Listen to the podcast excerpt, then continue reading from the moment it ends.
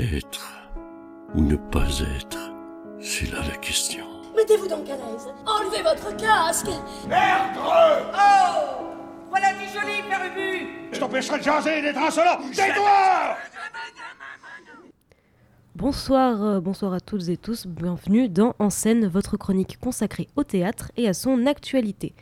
Alors on commence sans transition avec une pièce qui s'intitule Téléphone-moi, une pièce de la compagnie Fouic, une, euh, une compagnie qui a été fondée en 2001 par le binôme euh, formé par Clotilde Morgiev et Jean-Christophe Dolé. Euh, Jean-Christophe Dolé qui est acteur, metteur en scène français, qui est aussi doubleur. Et pour l'anecdote, parce que je trouvais ça fascinant, c'est lui qui a doublé le, le personnage de la tâche dans le dernier Spider-Man. Est-ce que quelqu'un ici voit? La tâche ah, dans Oui. Across the Spider-Verse? Ouais. Ah, je l'ai pas vu encore. Banger.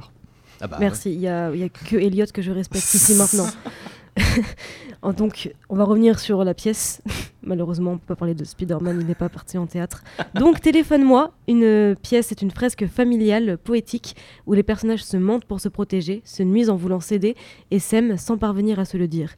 Sur une toile de fond historique, allant de février 45 à mars 98, on a une, histoire collective derrière laquelle se forme une histoire intime avec des personnages fragiles, abîmés par la vie, qui cherchent à résoudre les énigmes de leur enfance, allant d'une folle histoire d'amour foudroyée par la guerre en 45 à une fuite du, ré- du réel en 98. Sur un plateau sombre, on n'a rien qu'une cabine téléphonique, elle date d'époques différentes.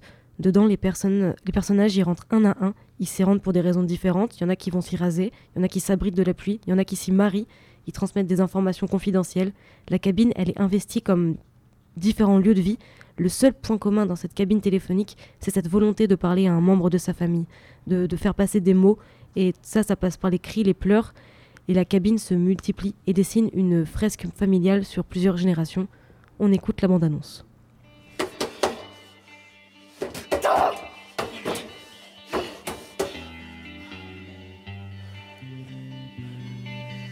Salut maman Allô Léo Ouais, salut ma grande fille. Salut petit frère. Super. Et toi Allô Léonard Et ah. Allô Madeleine, c'est Henri. Comment ça va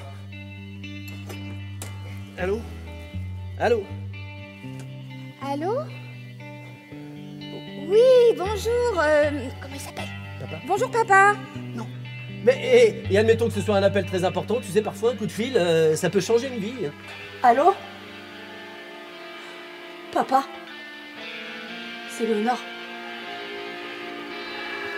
Allô? Euh, Bonsoir mademoiselle, c'est c'est monsieur Daumier à l'appareil. Ma- ma- mademoiselle, mademoiselle, je, je sais qu'il est très tard, mais je suis le papa de Lionel, c'est... euh, Allô Se jouant de la chronologie, les récits vont s'entremêler, passant d'une époque à l'autre, pour explorer la fatalité de la violence à travers différentes figures du monstre qui se dissout ici au cœur de la mémoire familiale. C'est une pièce profonde, d'une humanité fragile et poignante, une pièce à retrouver à l'espace culturel de Trelon à Bruges le jeudi 21 décembre à 20h30.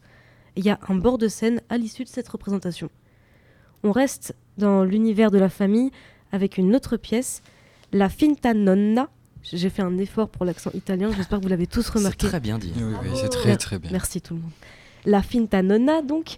Euh, la pièce s'appelle La fausse grand-mère en français. C'est une pièce de la Tide Company. C'est une troupe de ballets, de circassiens, de musiciens qui font aussi du théâtre, avec une mise en scène et une écriture de Benjamin Aegel. Je ne sais pas comment ça se prononce. Bon, je, vais- je vais l'épeler comme ça, tout le monde est sûr. H-A-E-G-E-L. On va dire Aegel. En tout cas, Benjamin Aegel. On va l'appeler Ben. Voilà, Ben. Ben, il s'inspire de la version italienne du XVe siècle du conte Le Petit Chaperon Rouge.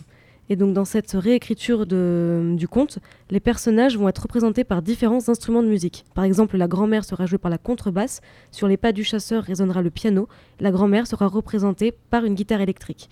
Il y a aussi, euh, bah oui, j'ai dit qu'il y avait le grand-père, et justement, d'habitude dans le conte, il n'y a pas de grand-père, et ici c'est la représentation de, de son fantôme.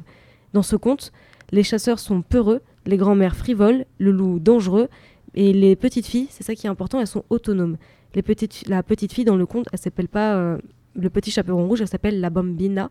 J'ai aussi fait un effort pour ici. La bambina. La bambina.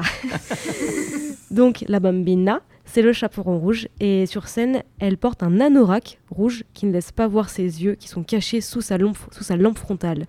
Le, chaperon rouge, c'est une petite fille rêveuse, qui parle trop, qui ne suit pas toujours les recommandations de sa mère.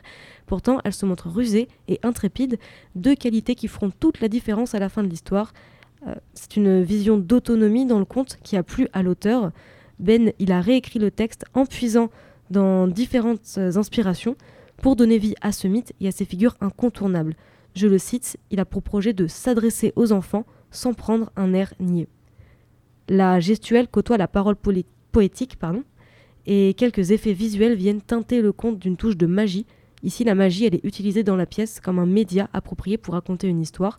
Sur scène, on voit des effets magiques avec des animaux qui s'animent, et c'est plus une magie d'illusion, une magie qui vient de la, de la scénographie, plutôt qu'une magie de manipulation qui viendrait des, qui viendrait des comédiens. Ce spectacle fait appel à l'imaginaire, et il séduira aussi les adultes par ses différents niveaux de lecture. Donc c'est une pièce qui s'adresse aux enfants, mais qui peut atteindre beaucoup les adultes, et une pièce à retrouver au Galet de Pessac, mercredi 20 décembre à 18h. Et c'est tout pour cette chronique. Il n'y a pas beaucoup de, pièces euh, en cette euh, en cette fin d'année, c'est bien dommage. Mais l'année prochaine, il y en a tout un tas d'autres et j'ai hâte de vous en parler. En attendant, euh, je vous dis de profiter du pass culture, profiter de la carte jeune, offrez-vous la culture et à l'année prochaine.